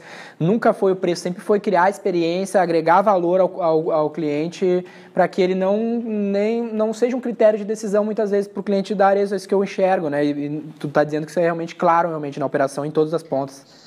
Exatamente, isso cria um ciclo positivo, um ciclo virtuoso, ah, ao contrário de uma espiral muitas vezes negativa que pode se criar. Se meu foco for preço, eu tenho que tornar tudo mais barato. Se é tudo mais barato, de repente o atendimento que eu ia ter dentro de casa, como eu tenho aqui, o atendimento ao cliente do meu lado, eh, eu vou terceirizar porque vai ser mais barato. Aí vai ser mais barato, mas a qualidade do atendimento vai ser inferior e aí no final acabo provendo uma experiência que ela realmente não tem um valor maior agregado, que é uma experiência focada tudo baseado numa questão preço. Então, não é este jogo que nós jogamos aqui. É, eu, eu acredito que, a, que o jogo do preço é um jogo não sustentável, né? A questão de alguém botar um preço mais barato para te perder aquele espaço. Agora, se tu. Não é à toa que até a Arezo aqui, curiosamente, eu tenho uma revista de uns dois anos, eu acho, da, da Exame, que é a, o capa da Exame A Moda, que vale bilhões, que é o, funda, o CEO da Arezo na capa, citando como a Arezo vem ganhando destaque mundialmente de crescimento e tudo mais. E não é à toa, é esses pontos que, que fazem a empresa chegar onde ela está, né? Exatamente, é uma estratégia muito sustentável e focada realmente na qualidade, na experiência acima de tudo, né? De ter uma que a cliente possa realmente ter uma, uma experimentação ali de, de marca e de produto incrível.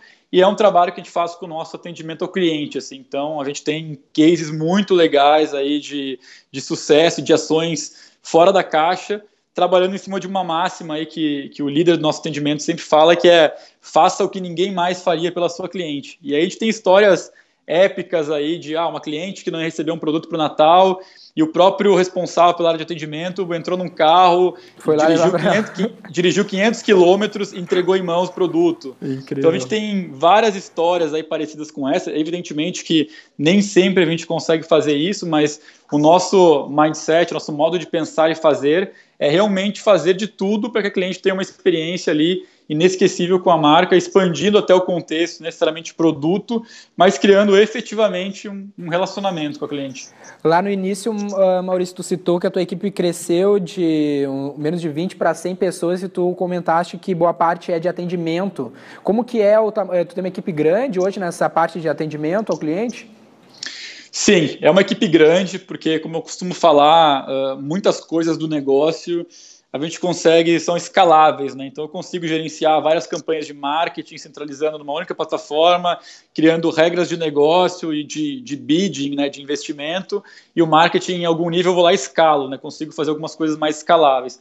Agora o atendimento, ele pode ter algum ganho de eficiência, sim, mas ele é algo que ele não é totalmente escalável e que eu nem necessariamente quero que seja escalável porque a relação humana, o contato aí de, do atendente com uma cliente, uma relação pessoal, isso fortalece muito toda, todo o nível de experiência. Hoje a gente tem uh, cerca aí de 40 pessoas na nossa área de, de atendimento ao cliente, só que ela é uma área muito mais ampla do que somente o contexto online. Então, foi algo também, um dos ativos aí que a gente construiu ao longo do tempo foi que uh, o nível de resultado, de experiência era tão positivo uh, com esse nível de atendimento, com nossa forma de fazer as coisas, que a gente acabou abraçando outras áreas, outras frentes dentro da companhia. Então, uh, hoje, um, um, atendimento referente a alguma problemática com uma loja física passa pelo mesmo time, pelo nosso time. E o nosso time atua como quase como um intermediário, como um conciliador entre um caso de uma loja e uma cliente. A cliente tem um problema, reclamou ou via um contato, formulário ou numa rede social, e nosso time vai entender o que a cliente está falando, uh, qual a alegação da loja, eventualmente o que aconteceu na loja, e vai chegar em algum nível de resolução. Então a gente atende hoje todos os canais, não só o online, mas o físico também, e com pontuações aí muito altas em todas as medições e, e, critérios que nós temos. Então, quando a gente fala de reclame aqui, nós temos o nível máximo, que é o nível RA1000, não só nas marcas online, mas também nas marcas no quesito loja física também. Uh, eu vou te fazer uma pergunta que para mim ela, eu já sei a resposta por tudo que tu falou, mas provavelmente a tua taxa de recompra é algo crucial, expressivo já no, na, na operação, né? Sim, ela é, ela é uma taxa expressiva, é uma taxa significativa, mas é, é, um, é um dos atributos que a gente vem trabalhando para poder seguir expandindo. Então, eu tenho a, a, a, clareza e a certeza de que existe um potencial aí para a gente poder uh, aumentar esse patamar, dado que é, o nível de consumo de sapatos de uma mulher é elevado, a gente está falando do nosso público aí de são mulheres que consomem mais de 10 sapatos por ano no, no, total, pelo menos aí algo na casa de 10 sapatos, algumas vão muito além disso. Então tem uma possibilidade aí de, de market share, de share of wallet, aí de eu ter uma presença maior ainda uh, através aí desse trabalho de, de, relacionamento e proximidade com o cliente. Então, é algo sim que uh, nós temos indicadores positivos, mas existe espaço para ser mais presente ainda. Hoje, pelo que eu, eu, noto, pelo que eu vejo na mídia e tudo mais sobre o Grupo Arezo, vocês já são praticamente uma referência muito forte em Omnichannel no, no Brasil. Como que tu vê essa questão e a importância disso que hoje é visto como uma tendência que eu, na minha visão, nem considero a tendência. Para mim já é uma realidade que tem uns que não sabem usar só. Perfeito. Isso, isso, isso é a nossa realidade há bastante tempo. Né? Então, uh, como eu falei, quando a gente chegou no contexto ali 2014 de é, na verdade, até era um pouquinho antes, né? foi 2013 para 2014, de mudar a tecnologia e de repensar o nosso negócio. É, eu cunhei na ocasião o termo Omni para o nosso projeto. Depois se tornou, se tornou maior do que isso, mas o projeto ele já ganhou o nome Omni naquela ocasião ali, isso era mais ou menos ali 2013 ainda, e hoje, na verdade, não é um projeto, é o nosso departamento. E, e, o meu entendimento foi que era uma palavra que ainda hoje é essas palavras legais, né, buzzword, palavra de efeito, uma palavra clichê, bonita, mas para mim estava muito claro que do nosso negócio não era uma palavra bonita, mas sim uma questão de sobrevivência e uma questão de ser relevante para o meu ecossistema, porque o Grupo Arezo é uma empresa de loja física, mais especificamente é uma franqueadora. Então, meu principal público interno são meus franqueados. Então, se eu não tenho uma estratégia de largada que ela integra os canais e ela traz um benefício para o ecossistema como um todo, eu estou dando um tiro no meu próprio pé. Então, o, nome da nossa, do, da nossa área aqui dentro é área Omni, somos o time Omni, e não o time web, não o time digital, e sim Omni, porque a gente tem um papel realmente de influenciar não só o digital, mas o físico, e de conectar as pontas. Então, até trazendo algum, alguns dados e fatos interessantes aí, a gente agora teve uma, uma campanha de, de inverno, isso foi em março, início do ano, da marca Arezo, que foi a primeira vez aí na, na sua história, nos seus mais de 40 anos de história, que o investimento de mídia da, da marca Arezo no lançamento de uma campanha foi majoritariamente online e não offline. Então, uma mudança de paradigma que tem também um pouco da influência do nosso time, do nosso papel como Omni em ajudar o marketing, a visão institucional a também ser mais digital. Então, uh, isso é um pouco do que a gente vem construindo. Uh, são muitos os desafios. O Brasil realmente é muito desafiador ser Omni. A gente costuma falar que uh, nós queremos ser Omni, mas que o Brasil não é Omni. Então, a, as leis são muito complexas, toda a parte legal, fiscal é muito difícil. E isso prejudica muito em última instância, a cliente. Né? Então, se a gente pegar alguns aspectos relativamente simples, tecnicamente, de resolver, mas que legalmente eu não consigo fazer, como ah, comprou online, trocou na loja. Pela legislação brasileira, eu não posso fazer isso hoje. Tem muita gente que faz, que se eu já vendi o item, eu consigo dar entrada de volta, mas sendo ao pé da letra do que está escrito, eu tenho uma obrigatoriedade de cruzar a mesma nota fiscal, CPF de quem comprou e quem está devolvendo, assinatura do cliente. Eu poderia até ser autuado por isso. Então, realmente é uma pena de que o, o país não esteja preparado para algumas coisas que trariam muito benefício para cliente. Então, é, é um pouco do que a gente vive hoje ainda, infelizmente. É. Uh, caminhando para o final, um ponto que deu para perceber por todas as conversas aí, uh, que eu não tinha nunca prestado atenção ou, ou conseguido ver assim no que eu no que a gente vê sobre o Grupo Arezo, é como o Grupo Arezo prioriza as pessoas em todas as pontas, né? Porque é desde lá do início, quando a gente falou de, de dar voz aos colaboradores e possibilitando o empreendedorismo, até nesse questão de omnichannel e até a questão de a Arezo sempre priorizar todas as pontas de pessoas, inclusive o franqueado. Ela poderia muito bem dizer, não, eu vou começar a forçar minha loja virtual e quero vender pela loja virtual e vou acabar com os franqueados. Não, o franqueado é meu parceiro, o franqueado é uma pessoa, ela é importante, eu vou, vou fazer a loja virtual para ser mais importante para o meu consumidor, isso ser mais importante para os meus franqueados e a equipe que está trabalhando nisso é tão importante quanto todo mundo e as pessoas, se pelo que a gente conversa aqui, se mostra que as pessoas é um pilar extremamente relevante na cultura do grupo, né?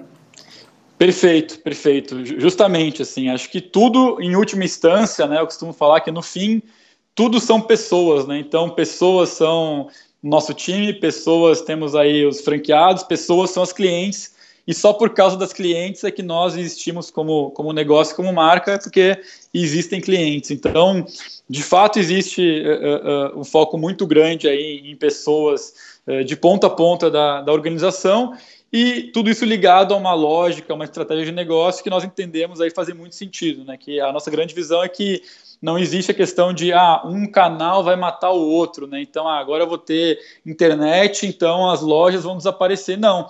Na verdade, que eu vou ter uma transformação de uma experiência, de um modelo de varejo que uh, uh, até pouco tempo atrás era, digamos assim, o único modelo possível, o único modelo imaginável. Então, realmente a gente está vivendo um modelo aí, uma era uh, pós-e-commerce, né? Até eu fiz uma palestra recentemente e a temática era assim, muito além do e-commerce, que o e-commerce ele já é coisa do passado, né? Falando em relação a tudo que está acontecendo, ele já é algo do passado. As experiências hoje podem ser muito mais profundas e tem muita coisa nova surgindo. Né? A gente fala dos óculos Rift que eu comentei por cima aqui, tem outras tecnologias aí uh, emergentes, tem os drones, né? A Amazon tentando nos Estados Unidos fazer entrega por drones. Tem muita coisa acontecendo que vai transformar muito a, a lógica de, de como o consumo acontece, mas invariavelmente uh, esses dois canais vão coexistir e um vai acabar influenciando o outro, né? Então, uma das, das, das, das, informações técnicas aí que a gente embasou muito no nosso estudo foi uma, uma pesquisa de fora do Brasil que falava que eh, até 2020, 60% das compras serão influenciadas pelo online. Não necessariamente fechadas no online, mas o online vai ter a influência no processo de compra em algum momento. E isso a gente já vem notando quando a gente fez uma pesquisa uh, há mais de um ano atrás em lojas da Schutz. A cliente que estava comprando na loja, mais de 40% disseram: olha, a compra que eu estou fazendo agora, neste momento, uma pesquisa de caixa, essa compra ela foi influenciada pela presença online da marca. E aí foi pelo site, Instagram, investimento em mídia online. Então, tudo acabou realmente impactando de alguma forma nesse sentido. Então, esse é um pouco da nossa visão e a gente só chega lá realmente colocando todas as pessoas juntas no mesmo barco. Massa, legal. Uh, acho que é isso então, Maurício. Eu agradeço muito a tua presença e note-se pela conversa, assim, quase uma hora e meia de, de conversa quão relevante profissional você é, a, a, pegada empreendedora fica muito clara, assim, como tu fala da empresa como se ela realmente fosse tua, e isso para mim, acho que esse, esse, essa mensagem toda aqui vai ficar muito para quem é colaborador, quem é empreendedor e como a pessoa pode ser relevante para os negócios da maneira que tu é. Então, eu queria que tu, para a gente finalizar, e deixasse uma mensagem tanto para quem está começando operações online, para os varejistas, aí uh, alguma mensagem no sentido, até questões de economia, que eu não gosto de bater muito, mas a tua visão sobre isso, e talvez uma dica de dois livros, talvez, é que tu possa dar, assim, que são relevantes para esse tipo de, de momento, coisas que foram que fizeram a, tua, a teu mindset ser como é, que fizeram a diferença para tua, tua vida. Legal, bacana. Então, vários, vários pontos para fechar, né? Acho que, hum, falando muito rapidamente sobre economia também, assim, acho que é muito difícil fazer qualquer tipo de julgamento ou previsão, porque as coisas podem mudar muito rapidamente, mas as minhas expectativas são positivas, né? Eu vejo que a, economia ela funciona em ciclos e me parece que a gente está finalizando aí um ciclo não positivo que tende a nos levar a uma melhora aí a um próximo ciclo positivo. Tenho, listo, tenho lido algumas coisas de alguns economistas, como Ricardo Amorim, entre outros, aí que todos têm pontuado que muito provavelmente a gente vai viver uma, uma recuperação econômica aí já no curto, médio prazo, ainda segundo semestre de 2016, com uma possibilidade efetiva de uma melhoria de recuperação, porque vários fatores externos, uma série de influências que nós temos vivido hoje, nos levam a isso. A própria questão de, de câmbio do dólar, tem uma questão, necessidade aí, evidentemente, do governo fazer o seu papel aí com, com corte de gastos, mas eu entendo que a gente tem uma perspectiva aí uh, otimista e, acima de tudo, eu vejo que para quem está fazendo diferente, né, quem está se reinventando e, e realmente está olhando para frente, não existe crise, entre aspas, né? Assim, tem muitos negócios que eu tenho acompanhado no mundo digital de pessoas atingindo resultados que nunca atingiram antes, e até o nosso negócio digital aqui também é um pouco de reflexo disso. Nós nunca chegamos nos patamares que estamos chegando esse ano, e é um ano, teoricamente, de crise, um ano difícil. Então, acho que fazer diferente é algo que sempre vai levar você a ter um resultado diferente também, né? Não fazer o trivial. Fórmula mágica para isso não existe, mas um segredo, um ponto básico, ponto de partida tem que existir paixão, né? E aí acho que linkando com, com esse tema paixão, eu acho que existe uma outra palavra muito forte também para resumir um pouco do que eu poderia colocar como alguém que vai empreender ou que está montando um negócio, é disciplina. Disciplina é fundamental, porque realmente fazer algo bem feito por um dia, dois dias, uh, entre aspas, qualquer um consegue, né? É algo que qualquer um pode fazer. Agora, o resultado efetivo de um negócio ele vem no longo prazo, né? Preciso ter disciplina e consistência. Então, quando eu paro para olhar o tamanho da iniciativa, do negócio que nós temos hoje aqui em mãos, isso não foi algo que eu comecei ontem, são cinco anos. E eu vejo que muita dessa geração, aí, geração de 20 e poucos a 30 anos, aí, na qual uh, eu me incluo também, é uma geração muito ansiosa, né, que muitas vezes quer ver o resultado rápido, não deu resultado, vou tentar uma outra coisa. E fica claro para mim aí que os resultados começaram efetivamente a aparecer, a surgir quando eu consegui manter uma disciplina e uma consistência para aí sim criar uma história. Uma história se cria em alguns anos, né? não se cria da noite para o dia. E complementando um pouco disso, falando dos livros né, de indicação, eu gosto muito de ler, acho que inclusive é, é, esse é um dos grandes fatores aí de novas ideias, novos insights, trazer resultado, é poder ler, é, ouvir grandes pensadores, então ouvir podcasts, ler muitos livros, ou até mesmo ouvir livros né, no, em plataformas como o Audible da Amazon, eu gosto muito de, de explorar muitos conteúdos. Uh, alguns livros que, que me marcaram, até pegando o lado, então, da cliente, o lado de experiência, o lado de cultura organizacional, que, como a gente falou muito de pessoas, são dois livros que fecham bem com isso. Tem um livro que eu li faz muitos anos já, mas eu nunca esqueci pelo impacto que ele teve aí na minha forma de pensar e agir, que é um livro chamado Dedique-se de Coração, do Howard Schultz, que é o CEO da Starbucks. Então ele conta toda a história da, da Starbucks, ele até acho que ele lançou alguns livros depois desse, mas esse, esse, acho que foi o primeiro, e ele conta muito de como as coisas foram construídas e fica muito claro a questão pessoas e paixão pelo que se faz. E outro livro que casa muito bem com esse, inclusive, está de algum modo ligado no mesmo espírito e energia positiva, uh, é o livro chamado Delivering Happiness, eu não me lembro agora como é que é em português, se é Entregando Felicidade, alguma coisa nessa linha, que é o livro do, do, do, do fundador das Apos, acho que se não me engano é Inzai o nome dele. Então ele, ele conta toda a história de como que ele criou a empresa e como que ele criou uma cultura tão voltada para as pessoas e para o atendimento. E, e, basicamente ele mostra que ele viveu em algum momento numa cultura empresarial que ele não gostava e falou: ó, quando tiver a minha chance, eu vou fazer diferente. E aí foi isso que ele fez, se tornando aí um, um grande case no segmento. Então essas são as duas dicas de livro aí que eu deixo para todo mundo. Eu acho que é satisfação garantida o nome no Brasil do Delivery Hacks, né? Isso, satisfação garantida. É, isso aí, é isso aí. Eu tentei inventar aqui no entregando felicidade, mas é, satisfa satisfação garantida. É esse o nome. É, eu ia até citar as Apos como uma comparação ao que tu vem fazendo aí na Arezzo. Eu achei que o pessoal talvez não pudesse uh, conhecer o case, mas é o melhor case do mundo em atendimento, né? Não tem como citar outro. Exatamente.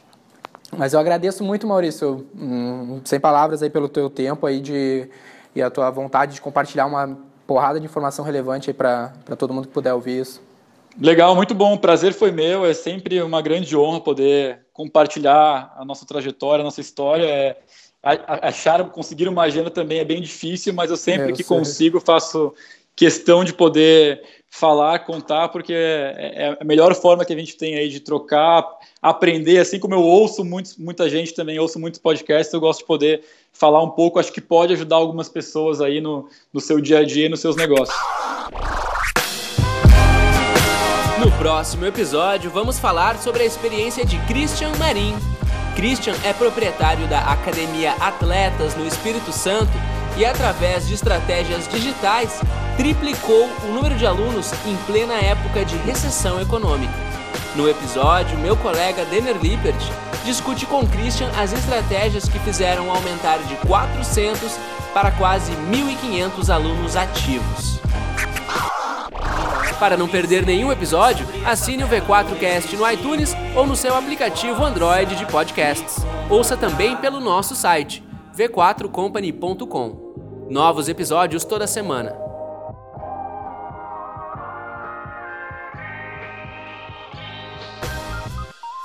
V4 Company. Nosso negócio é vender o seu.